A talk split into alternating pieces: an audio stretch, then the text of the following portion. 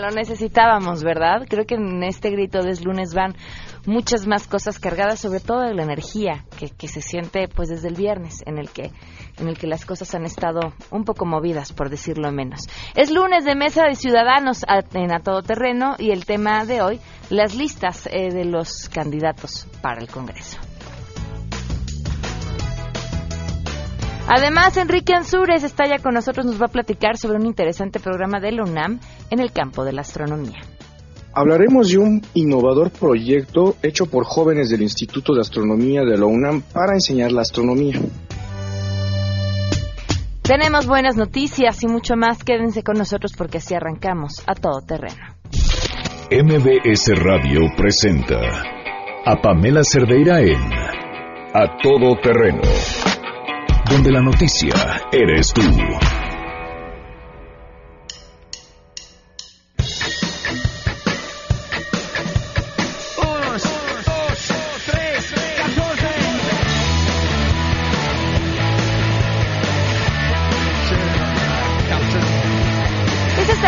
Lunes. Gracias por acompañarnos en este lunes 19 de febrero del 2018. ¿Cómo están?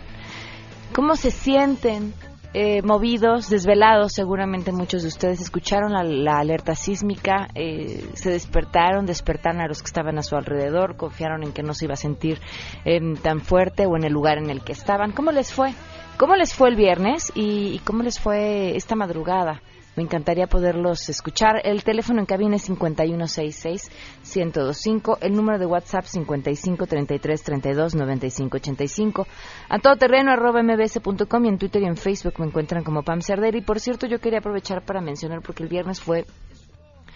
Estaba en una zona en la que el sismo no se siente tanto, bueno, no se sintió tanto este viernes, eh, porque es, es, una zona donde el suelo es rocoso, entonces se siente menos si lo comparamos con otras partes de la ciudad.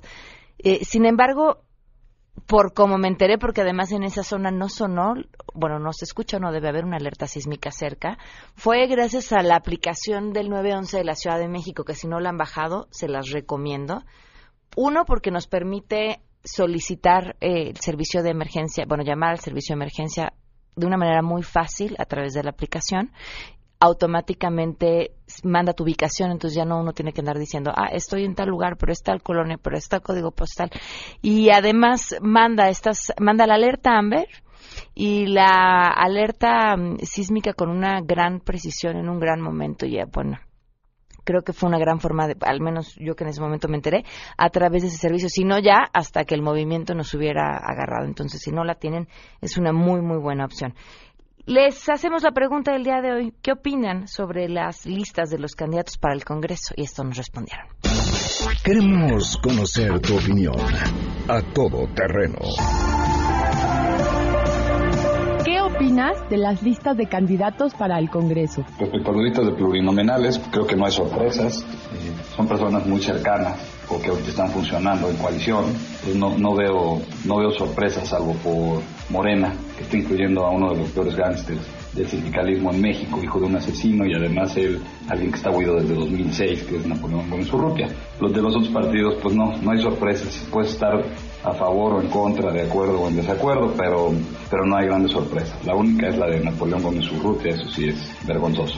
La reflexión que me deja la lista eh, de candidatos a legisladores presentados por los partidos es que tenemos tan descuidados a estas figuras políticas que pues, los partidos aprovechan para eh, meter a personajes ya sea de la farándula, eh, chapulines que vienen de, otros cargos públicos, etcétera. debiéramos de tenerles la misma atención que, tenemos como con los candidatos presidenciales, porque finalmente son figuras que mueven el aparato político y que finalmente son pieza muy importante en las decisiones trascendentales que se toman de nuestro país. Eh, no lo sé, la verdad las desconozco. Pues yo considero que son candidatos que están bastante quemados, por así decirlo, y no todos los candidatos estoy de acuerdo con su postulación o su designación, pero bueno, cada quien. No, no, la verdad no sé quién hayan propuesto. A todo terreno Hoy se cumplen cinco meses, 19 días del feminicidio de Pamela Salas Martínez. Cinco meses con 19 días.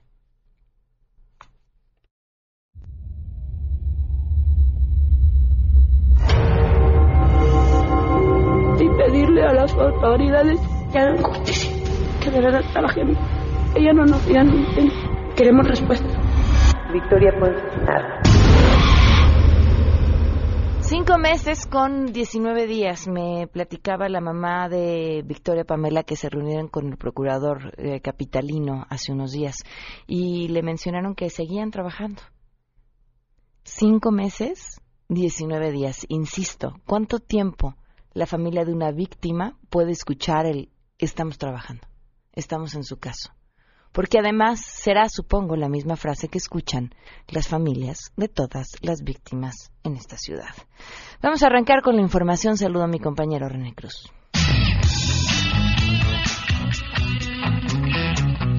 Con motivo del sismo registrado el pasado 16 de febrero con una magnitud de 7.2 grados Richter, elementos del ejército mexicano activaron el plan DN3E, ello con el fin de coadyuvar en las labores de apoyo con autoridades de protección civil y prestar ayuda de manera inmediata a la sociedad. Para ello se desplegaron 337 efectivos en Pinotepa, Puerto Escondido y Jimeltepec, quienes realizaron trabajos de retiro de escombros y reconocimientos en las áreas afectadas por el sismo. Asimismo se estableció una célula de intendencia en cuatro carpas para brindar alimentación en el municipio de Santiago Jimiltepec, informó René Cruz González.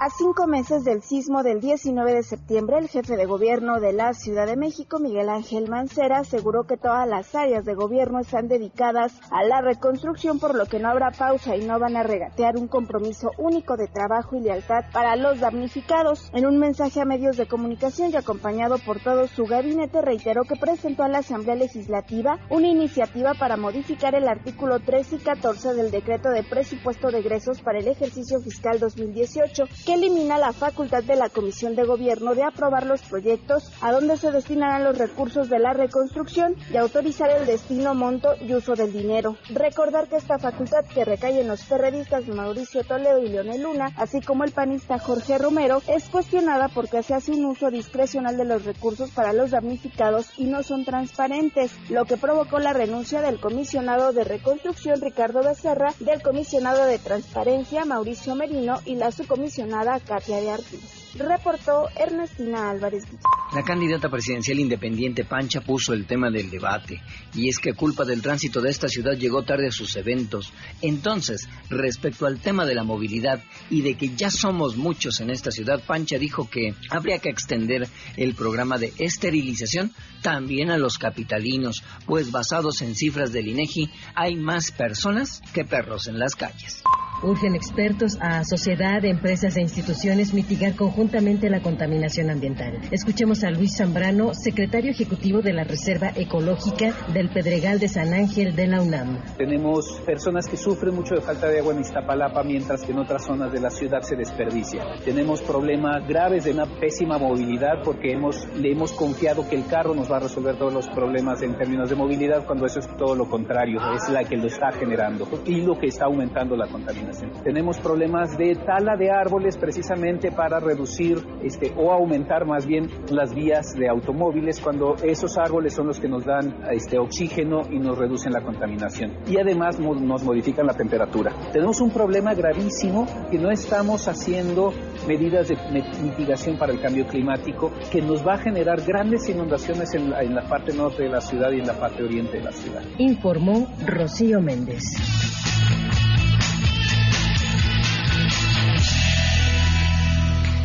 12 el día con 11 minutos y tenemos buenas noticias.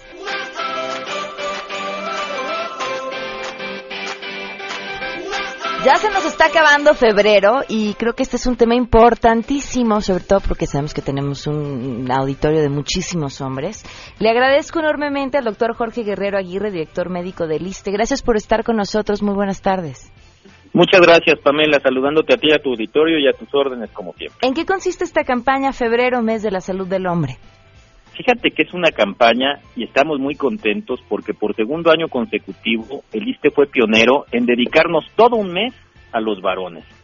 Y esto es porque nuestro eslogan de la campaña es Febrero, mes de la salud del hombre, hasta los superhéroes se enferman y soy hombre y me cuido.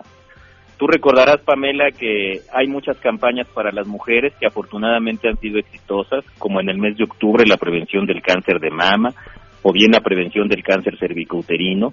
pero no había campañas específicas para los varones y déjame decirte que los varones, los varones vivimos menos que las mujeres, en promedio cinco años, y que también tenemos tumores en donde las tasas de mortalidad pues son elevadas como es el cáncer de próstata y por eso es que durante este mes vamos a hacer toda esta campaña a lo largo y ancho del territorio nacional para poder promocionar este mes de la salud del hombre. ¿Qué revisiones y con qué frecuencia tienen que hacerse los hombres? Fíjate que lo, lo, normal sería que después de los 40 años de edad, para poderte poner un poquito de foco, nosotros tenemos que hacernos un antígeno prostático, buscando intencionadamente el cáncer de próstata. Es normal que los varones de los 40 años en adelante tengamos algún tipo de sintomatología como es la disminución del chorro de la orina, que tenemos que pujar para orinar, que nos levantamos frecuentemente en la noche para hacer del baño y que luego se lo atribuimos a que tomamos mucha agua. Y la verdad es que no, esto es porque la próstata va creciendo. Si bien esto es una característica del crecimiento normal de los varones y que las más de las veces es benigno, también es cierto que en este crecimiento puede haber una alteración maligna y es por eso que se tiene que hacer, si se tiene esta sintomatología, una pinchadura en el dedo que es un antígeno prostático, el ISTE tiene una prueba rápida, o bien una toma de muestra sanguínea, y si este sale, Pamela, por arriba de 4, lo que hay que hacer es un tacto rectal. Y este tacto rectal está, encaminado, rectal está encaminado para poder tocar la próstata y poder advertir tempranamente un cáncer, porque afortunadamente si los cánceres se detectan de manera oportuna, tienen sobrevidas largas. Y a partir de ahí, pues ya poder hacer algún otro tipo de estudios como una toma de biopsia, etcétera. Y también en esta revisión está incluido el otro de los de los fantasmas que tenemos los hombres que solamente son tumores para los varones que son los de testículo. Este son más jóvenes, este sería entre los 15 y los 35 años de edad, aunque te puede dar a cualquier edad. Y este afortunadamente está al alcance de la mano. Y para tu pregunta muy concreta, los hombres nos debiéramos, por ejemplo, de explorar los genitales, particularmente los testículos, por lo menos una vez al mes cuando nos bañemos, así como las mujeres se revisan las mamas, buscando intencionadamente que no haya alguna dureza, que no haya alguna bola, que no haya alguna sensación de pesantez o algún líquido para poder acudir al médico y poder detectar también cáncer testicular, que también tiene sobrevidas por arriba del 90% si se detectan oportunamente. Ahora, la revisión de mamas tiene una fecha específica por cuestiones hormonales, una técnica específica. La revisión de los testículos, ¿no? No, la revisión de los testículos puede hacerse, simplemente habrá que registrarlo en el calendario para tener una cuestión de periodicidad una vez al mes. La técnica es bimanual, en el sector salud tenemos todos unos folletos y los invito a que puedan también comunicarse con el instituto a través de la página del internet, en donde viene cómo se hace una exploración de los testículos, pero que es muy sencilla. Es poder sopesarlos en una de nuestras manos, poder entre los dedos índice y el pulgar jugar prácticamente con el testículo para poder buscar una dureza que no exista y la única manera es podernos conocer nuestro cuerpo. Y eso tan solo cuando tú conozcas algo, cuando ya te conozcas y veas algo anormal, es, es, la, es el gatillo que dispara la bala para acudir al médico. Claro, importantísimo. Pues muchísimas gracias eh, por esta información y mucho éxito en esta campaña de prevención. Muchas gracias, Pamela, y solamente agregaría algo más. No solamente es prevenir los, los tumores, sino también estos fantasmas que son sobrepeso, obesidad, hipertensión arterial, diabetes mellitus, y como tú sabes, nosotros somos burócratas, y burócratas, son, atendemos servidores de servidores públicos, vamos a ir a las dependencias para poder hacer este tipo de estudios y poder ahí identificar a los hombres tempranamente cuando tengan alguna enfermedad. Perfecto, pues muchísimas gracias. Te lo aprecio mucho, Pamela. Buenas tardes. Hasta luego. Pues sí, a, y a todos, ¿no? Es un, es un estudio de sangre prevenir. Prevenir siempre es mucho, mucho, mucho más barato. 12 con 16, vamos a una pausa y volvemos. Más adelante, a todo terreno. Tenemos nuestra mesa ciudadana, quédense con nosotros. Si te perdiste el programa A Todo Terreno con Pamela Cerdeira, lo puedes escuchar descargando nuestro podcast en www.noticiasmbs.com. Pamela Cerdeira regresa con más en A Todo Terreno, donde la noticia eres tú. Marca el 5161025.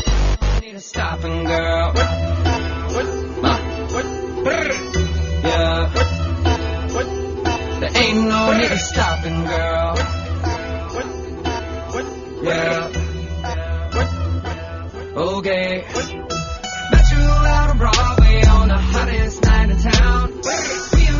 12 el día con 19 minutos, ya estamos en nuestra mesa ciudadana. Lourdes Morales, bienvenida, ¿cómo estás? Hola, buen día. Gracias por acompañarnos. Armando Santa Cruz, gracias por estar con nosotros. Gracias, Pamela, tus órdenes. Y Juan Francisco Torres Landa, ¿cómo estás? Bienvenido. Pamela, qué gusto.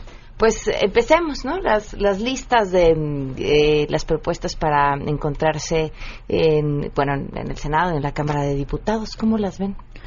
Pues bueno, ya habíamos platicado en alguna ocasión de esta complejidad que había con las alianzas sobre la identidad partidista. Al, al electorado nos cuesta mucho trabajo ver cuál es el ideario de, de los partidos, porque se ve pues un, un pragmatismo absoluto y eh, pues una falta de determinación a qué partidos son de derecha, qué partidos son de izquierda y cómo se está armando esta agenda. Si encima de todo vemos, por ejemplo, en el caso de Morena, una decisión muy pragmática en donde ciertos personajes que durante años señaló como impresentables, como parte de la mafia del poder, ahora integrados a sus filas, pues sí nos desaniman como, como votantes a, a ver cuál es la preferencia realmente congruente con el ideario que están promoviendo, ¿no?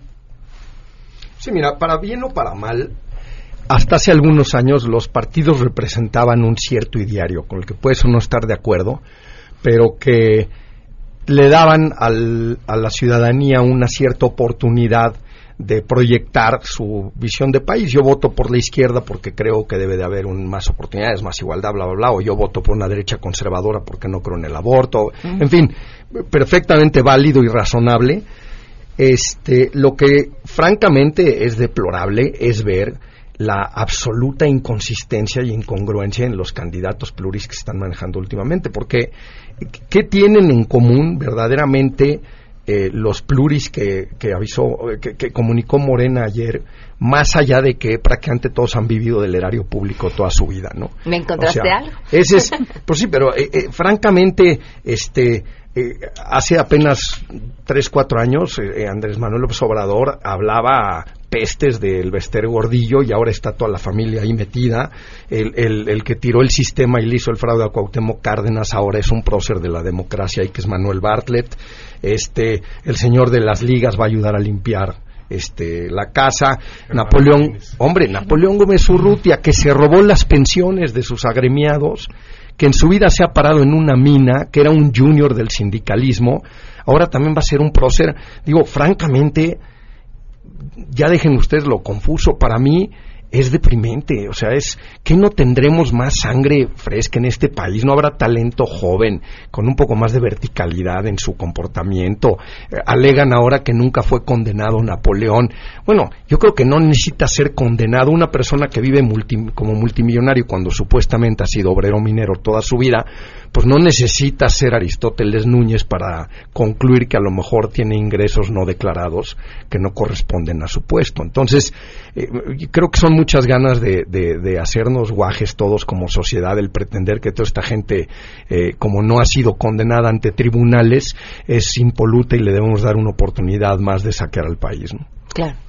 Pues mira, yo eh, coincidiría con lo que dicen mis colegas, pero además agregaré algo, que a lo mejor lo que pasa es que los ciudadanos no hemos aprendido o no hemos entendido bien que de lo que se trata aquí es de un ah, novedosísimo programa ambiental por parte de los partidos políticos, ¿no? Donde Ah, hay un, hay un reciclaje de basura impresionante, ¿no? Entonces resulta que no, no, no, no es el desperdicio que uno podría pensar, sino que los partidos políticos han ideado una forma en, en, eh, impactar el medio ambiente, rescatando de la pues eso, de, de basureros, ¿no? Donde tenían ellos en basureros a personas que aparentemente eran eh, acérrimos enemigos. Germán Martínez, pues tú buscas los, las declaraciones y bueno, no podía haber alguien que fuera más eh, eh, la- la- justamente el contrario, ¿no? De lo, del ideario de, de Andrés Manuel y ahora resulta pues que va a ser parte de su equipo. Eh, tienes a, efectivamente este voto corporativista, ¿no? Minero y, y, eh, de otra suerte también en el sector eh, académico, etcétera, y como que pues como que pasa pasa desapercibido, ¿no? Y yo digo, oye, yo, yo creo que la ciudadanía nos merecemos un trato un poco más este serio, donde efectivamente lo que se sostiene tiene que haber un elemento de congruencia y un elemento de consistencia.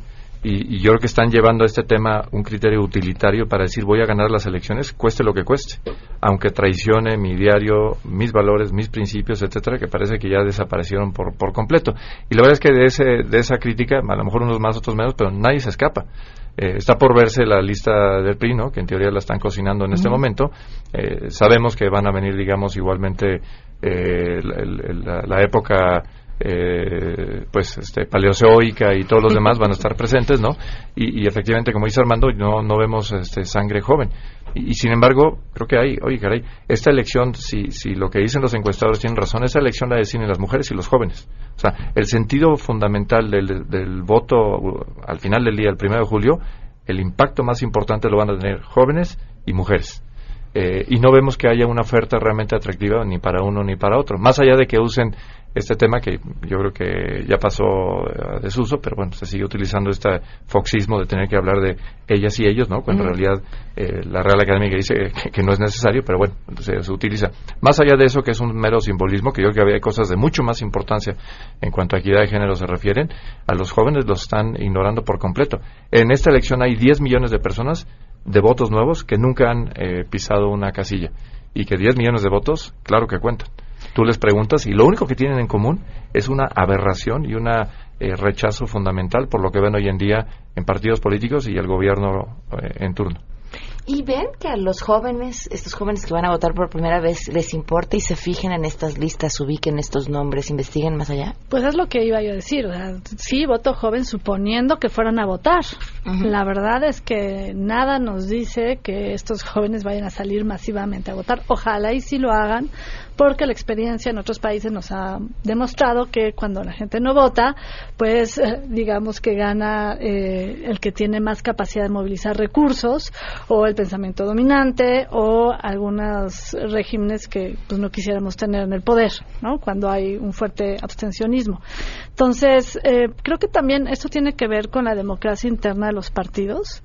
Finalmente, la, desi- la designación de estas candidaturas por ejemplo, en el caso de Morena, yo me imagino eh, cómo se estarán sintiendo estos militantes que llevan dos elecciones peleando, recaudando fondos, haciendo proselitismo, acompañando toda esta movilización desde el movimiento que fue Morena antes de ser partido y que ahorita son excluidos de un plumazo.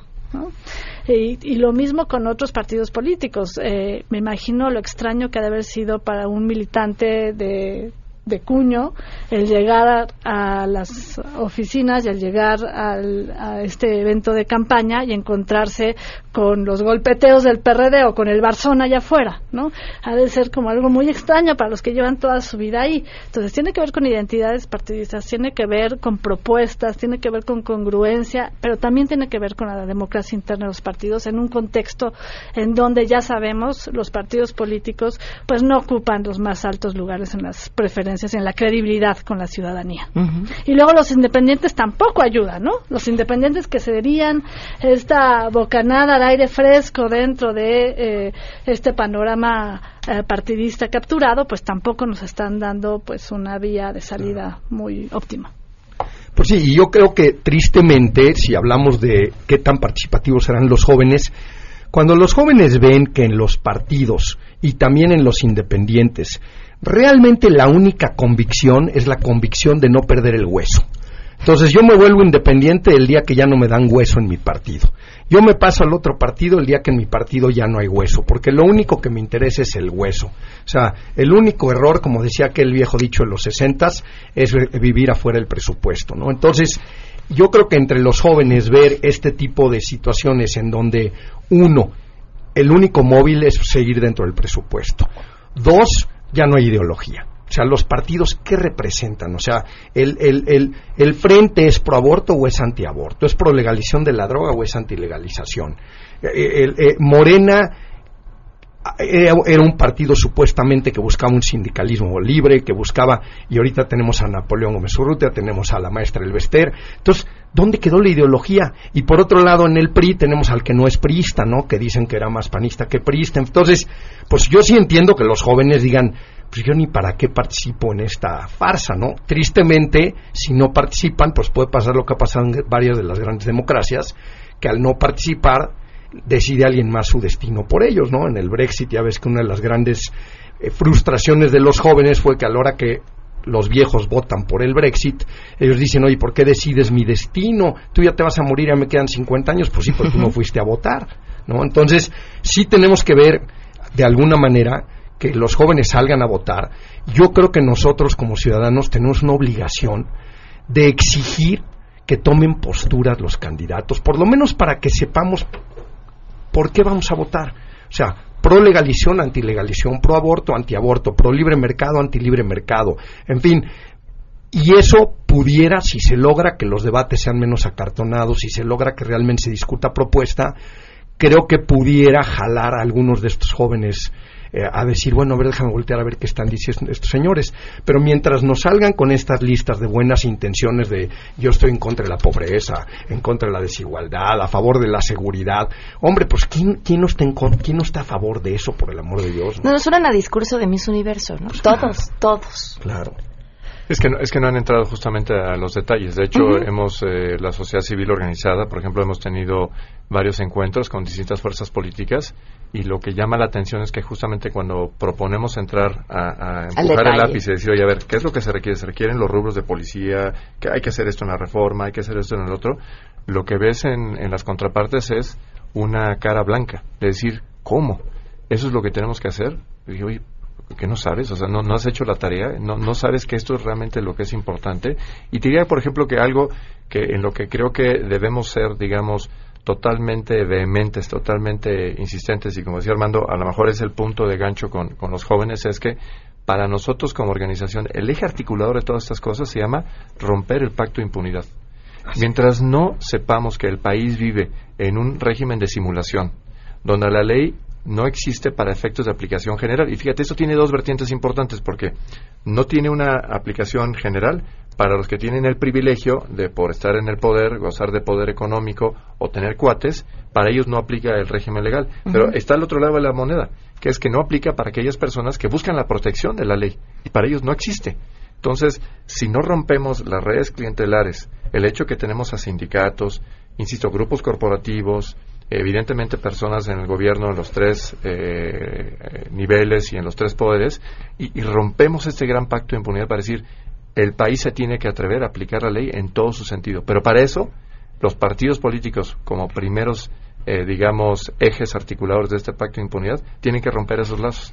Y nosotros queremos ver quiénes son los que realmente, no en el discurso, sino en los hechos, están dispuestos a romper ese pacto de impunidad. Para lo cual, dicho sea paso, no hay que esperarse al primero de julio y mucho menos al primero de diciembre. Ellos son gobierno. Entonces tendrían que mostrarnos claramente que esa es su vocación. Y te doy un caso muy particular, la reforma al 102 y la ley orgánica de la Fiscalía. Si no avanzan en los siguientes meses todas las fuerzas políticas, todo lo que tendríamos que ver es quién en el Congreso se va a atrever a decir, aquí está la modificación requerida al 102 constitucional y aquí está la ley orgánica. Yo, partido político o esta fuerza política, está de acuerdo en votar. Y, y queremos ver quiénes son los que dicen que sí y quiénes son los que dicen que no. Porque entonces estás evidenciando, no en los dichos, sino en los hechos, quién realmente quiere moverse en esa dirección. ¿Y qué que no respuesta ha habido al momento? Pues al momento evasivas y que el periodo de receso y que las precampañas y yo qué sé. Pero ahora ya la agenda legislativa ya, ya está ahí.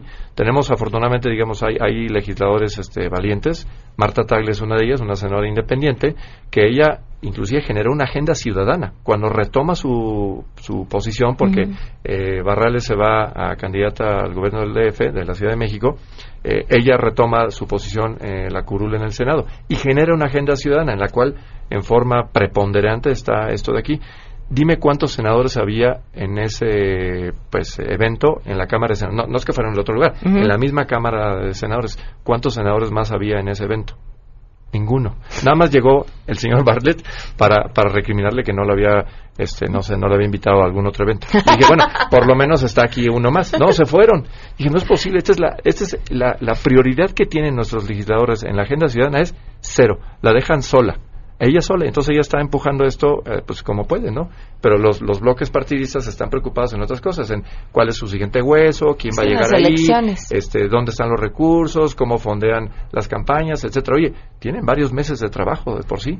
Yo creo que eso de- tendría que ser muy atractivo para ver si realmente van para adelante y yo creo que ese mensaje a los jóvenes es decir, oye, aquí hay un grupo que sí quiere hacer las cosas. Eso sería muy atractivo. Yo creo que ganarse esos 10 millones de votos es muy importante y que no se vayan con las encuestas, que es lo que pasa en la elección de Trump y en, y en Brexit, que los jóvenes dicen, no, pues el destino ya está Decidido. entonces ¿para qué voy? No, sí Bueno, hay que ir. Eso, eso es interesante. El tema de las encuestas, la verdad es que las últimas, los últimos sondeos en elecciones pasadas nos han demostrado de que no son muy atinadas, que digamos, no hay confianza en las respuestas. Y en cuanto a la reforma del 102, recuerda que no es solo el 102, son al menos cuatro artículos de la Constitución para realmente generar nuevo Todo, diseño el todo de la sí. Fiscalía. Yo no sé ahorita con medio Senado eh, a punto de brincar a la siguiente candidatura si sea el momento más adecuado, pero sin duda sería una buena señal que retomaran esos pendientes, por lo menos solo ese. Que se evidencien. Y los y que digan que no, que se hagan evidencien. un diseño eh, en serio de una fiscalía autónoma. ¿no? Re- regresamos con todos esos pendientes, también una cosa sobre la vida interna de los partidos, pero tengo que ir a una pausa. Ahorita hablamos. De las entrañas del poder del pueblo y ante el fastidio por la clase política, llega la candidata que México necesita. Viene de la calle. Come sin cubiertos y no lo presume. Ha inspirado a algunos, Esa es la estructura a la que me he comprometido a defender como perro. los partidos han querido postularla.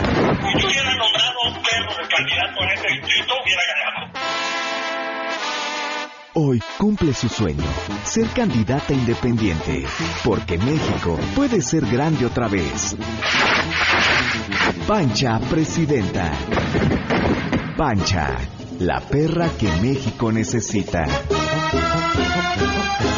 Pamela Cerdeira es a todo terreno. Síguenos en Twitter, arroba Pam Cerdeira.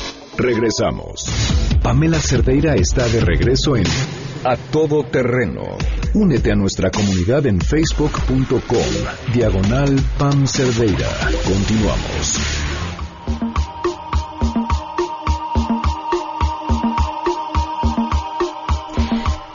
12 con 41 minutos, continuamos a todo terreno. Ese, estábamos platicando, bueno, es que ya no sabemos qué va en el corte con otro tema, pero hablábamos de, bueno, hablabas de la vida interna de los partidos y dices, bueno, también es la forma en la que ellos deciden quiénes van a ser sus candidatos o no.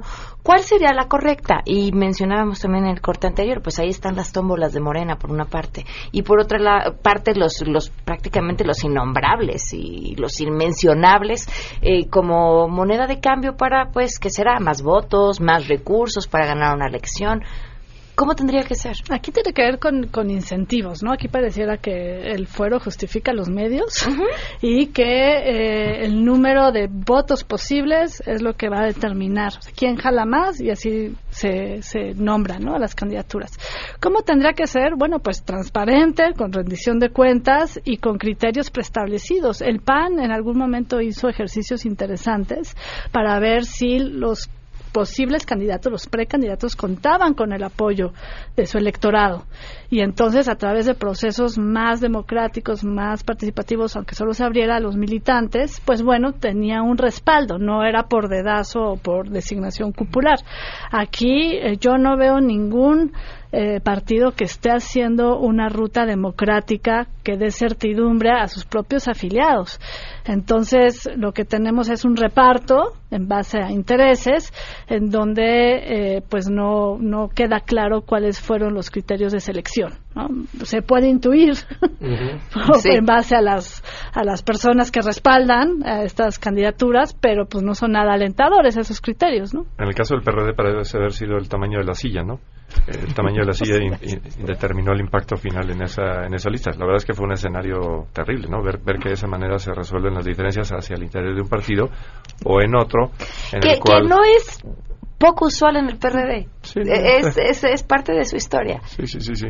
Pero vaya, no, Pero no, no es que esté bien. No, no es algo que es no es algo que uno aspire por lo menos de lejos dice oye, son las mismas personas con las que de repente estás platicando y de repente te das cuenta que, que resuelven sus diferencias por la fuerza bruta no y en otros lados donde pues notas que hay una tensión estructural no donde sale un gobernador a decir oye esto es una vacilada yo voy a impugnar todo este proceso porque aquí no hubo todo menos transparencia Eh, y en otros donde sabemos que la transparencia simplemente no existe. Deciden eh, pues en dos, tres personas y los demás, eso sí, con una disciplina férrea, ¿no? Que es lo que se vio ayer en, en el Foro Sol, donde hay disciplina férrea, a pesar de que en corto muchos están en desacuerdo con todo lo que ha venido sucediendo. O sea que al final del día, en lo que sí hay consenso, digamos, en todo, es que es un régimen de simulación. Todos simulan que las cosas están bien y detrás del escenario, o a un lado o en corto, este, todo el mundo está inconforme. Hay un tema, eh, hablabas de preguntar y ver qué tan eh, tanto apoyo tendrán del electorado, pero no se convierte también en un concurso de popularidad, o sea, la, eso es eso eso llevó a Cuauhtémoc Blanco a, a ser presidente municipal y eso lo va a llevar a ser candidato a gobernador. No, yo me refería a aquellos procesos que se han llegado a desarrollar en donde los afiliados pueden pronunciarse por una candidatura específica y donde hay criterios preestablecidos de idoneidad para los cargos. Eso sí se llegó a hacer en algún momento, ¿no? Lo hizo el Partido de Acción Nacional en algún momento. Esto no lo estamos viendo ahora. Y lo que es peor, las supuestas eh, alianzas y coaliciones no están siendo estables para todo el país, precisamente No. por estas diferencias y por estos choques por las designaciones cupulares, pues tenemos casos como el de Chiapas, en donde pues ahí la coalición no va a ir completa. En Morelos no va a ir completa. En, en Puebla no va a ir completa todas las coaliciones. Entonces, eso va a generar todavía más confusión en el electorado. Va a ser una elección muy compleja, no solo por el contexto, sino también por la forma de votar con la casilla única. Y bueno, las decisiones recientes eh, pues no abonan, me refiero a la decisión del Tribunal Electoral, a la certidumbre del proceso, porque viendo la complejidad del proceso, el INE trató de modificar el reglamento, haciendo que por lo menos el conteo rápido de, eh, de la elección presidencial pudiera sacarse antes del resto del conteo, y esto fue impugnado. Y ahora vamos a tener, pues espero que no muy parecido para el 2000, que el 2006, pero sí este momento de suspenso hasta la madrugada. Hasta la madrugada, donde esperemos que el INE esté dando información, que no nos dejen con una pantalla. En blanco. Sí, en blan- no, pues no era en blanco, era una pantalla donde no entendíamos, había un Sí, sí. empate y no se sabía qué es lo que estaba pasando y nadie nos decía qué es lo que estaba pasando. Espero que esta vez haya información de calidad sobre el desarrollo del proceso. Y los huecos se llenan de suspicacia, además. Así es, y además en este país en donde nadie es buen perdedor, que eso es una desgracia, ¿no? Porque todo el mundo sale a decir que ganó inmediatamente. Pero es que al final del día yo creo que todo se resume justo este de esta forma en que se ha desvirtuado la vida partidista, ¿no? O sea, de alguna manera si tuviéramos cierta coherencia ideológica, cierta honestidad y cierto filtro de competencias, y déjame hacer un símil que a lo mejor no es el mejor, pero por ejemplo, el Partido Comunista Chino, que no es demócrata ni mucho menos, pero tiene un proceso, digamos, medio darwiniano de selección, ¿no? O sea, quien llega a la cúpula tuvo que demostrar una serie de competencias y una serie de habilidades que por lo menos asegura que haya una especie de plutocracia altamente competente. Aquí ni siquiera, o sea, aquí es una plutocracia altamente incompetente, que es el peor de los mundos, porque entonces tienes a un grupo que maneja el partido, que maneja el país y que ni siquiera tiene que tener elevadas competencias. El único que tiene que tener es amarrados los apoyos que se compran con quid por quos de estos de, bueno, tú eres un corruptazo, eres un charro, pero cuántos votos y cuántos millones de dólares traes a la mesa. Y si son suficientes, no te preocupes, aquí está tu fuero, aquí está tu hueso y todo, todo mundo tranquilo, ¿no? Entonces, pues es, es, es francamente tóxico para la, vida política del país que sigamos en esta ruta dentro de los partidos, ¿no? Bueno, y además lo que pasa, coincido con lo que están eh, señalando, es que el acceso a esas mismas esferas de poder parece que no se puede realizar justamente a través de una meritocracia, sino que tienen que generar esta serie de cotos de poder, eh, redes clientelares, etcétera. O sea, por eso es tan importante, insisto, romper ese, ese pacto que, que eh, de alguna manera enferma la vida partidista, enferma la vida política. Hemos visto, por ejemplo, eh, compañeros que se han atrevido a de alguna manera decir, oye, yo puedo hacer una diferencia y voy a incurrir en, eh, eh, me ofrecieron un puesto o voy a hacer una labor técnica, etcétera. Tenemos un magnífico amigo que fue secretario de salud en el Estado de México. Lo hicieron pedazos. O sea, el sistema no le permitió a él ir adelante, inclusive para salvar vidas, para recortar presupuestos y para hacer las cosas bien. No lo pudo hacer. porque los intereses dentro y fuera del gobierno eran más grandes que el ánimo de hacer, las, cosas, bien. Que en este caso se trataba de salvar vidas, no era, un- no era un tema menor, era salvar vidas, incluyendo el salvar vidas de, de niños recién nacidos, que se demostró que en un hospital había un problema ya crónico de enfermedades porque se utilizaban los químicos no apropiados para sanitizar la sala de alumbramiento. Entonces, demostrar eso con un estudio de la UNAM, no pudimos romper la dinámica porque había enormes que vendía los químicos. Claro, el que vendía los químicos y el que cobraba le dijo, no le van a mover. ¿Cómo? Oye, pero se están muriendo los niños. ¿Qué le dicen a los papás? Pues que se enfermaron.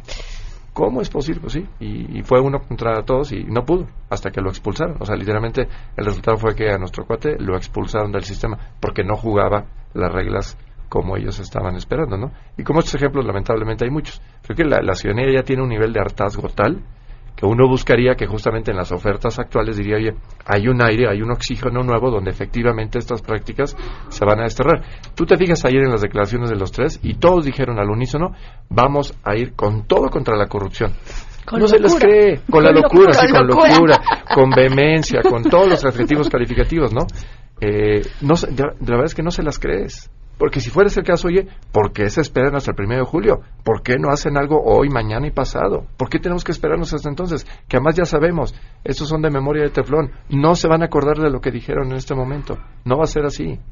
Nos quedan pendientes los pendientes, pero tenemos que terminar la mesa del día de hoy. Muchísimas gracias a los tres por habernos acompañado. Encantados. Gracias. Vamos a una pausa. volvemos.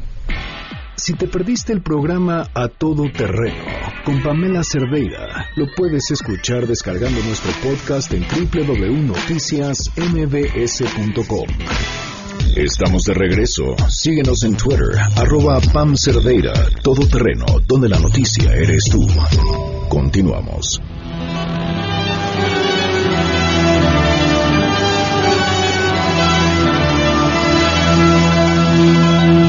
Enrique Ansúrez está con nosotros para hablar de ciencia y además trae invitados. Bienvenido, Enrique. Muchas gracias, Pamela, y un saludo a todos los radioescuchas. Pues hoy les traigo una sorpresita. Viene. Eh, hay un proyecto muy interesante que tienen estudiantes del Instituto de Astronomía de la UNAM y se trata de eh, compartir las partes más complicadas que hay en la astronomía, que es la astrofísica, que a veces no nos queda muy claro. Pues estudiantes del Instituto de Astronomía de la UNAM se dieron la tarea de de darse un, un tiempecito para hacer videos, eh, para explicarle a todos nosotros los mortales fenómenos complicados como qué es un agujero negro, eso que hemos visto en las películas de ciencia ficción como este interestelar que ya hemos hablado yo, pues ellos se toman el tiempo para explicarnos estos fenómenos este, complicados y en un proyecto llamado Astrofísicos en Acción. Entonces me gustaría que pues, aquí presentar a Norberto y a Ernesto, que son los que hacen los videos y, y, este es bastante interesante. Yo invito al público a que vean sus videos. Bienvenidos. Buenas ver, tardes. ¿Cómo nace esta idea? Sí, este, bueno, yo soy Norberto Espíritu, soy de, del posgrado en astronomía de la UNAM.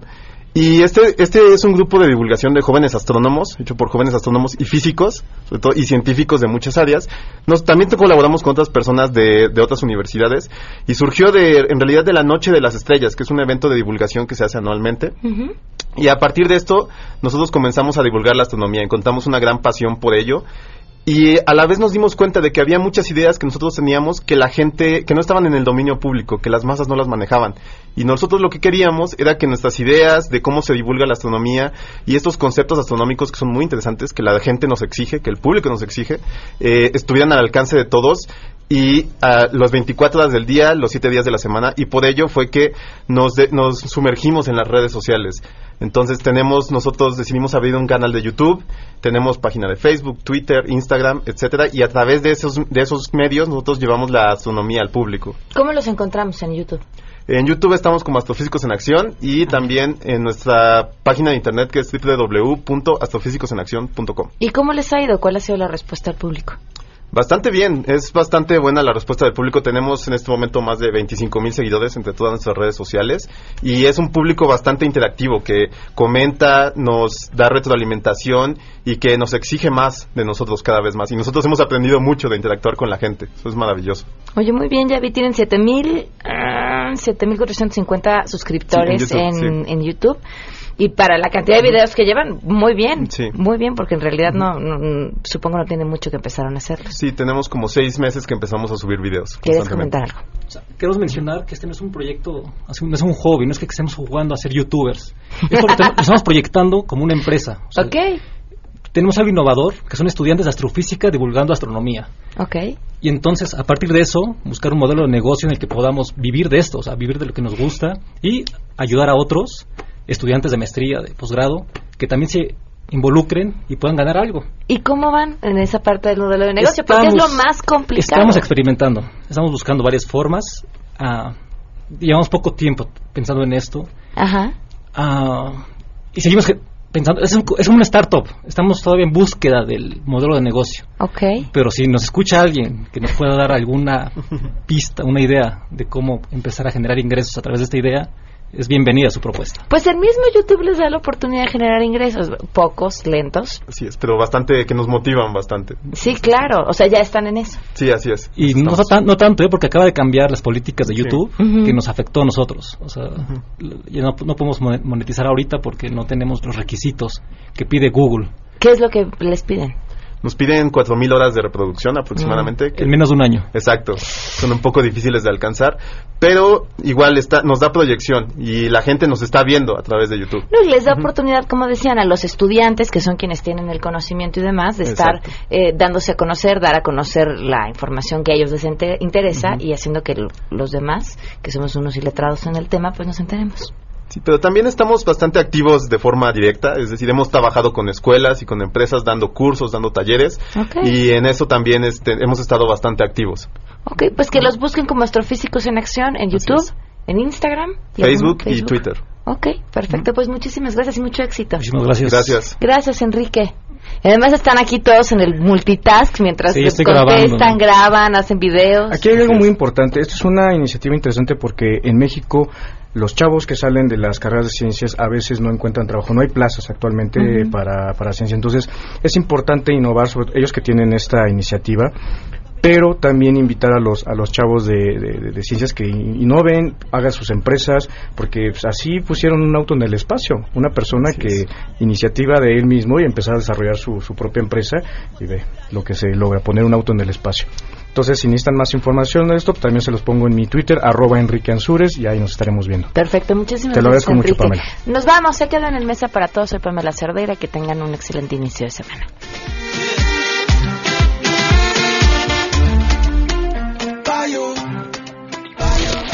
MBS Radio presentó a Pamela Cerdeira en A Todo Terreno. Te esperamos en la siguiente emisión, A Todo Terreno, donde la noticia eres tú. MBS Radio, en entretenimiento, estamos contigo.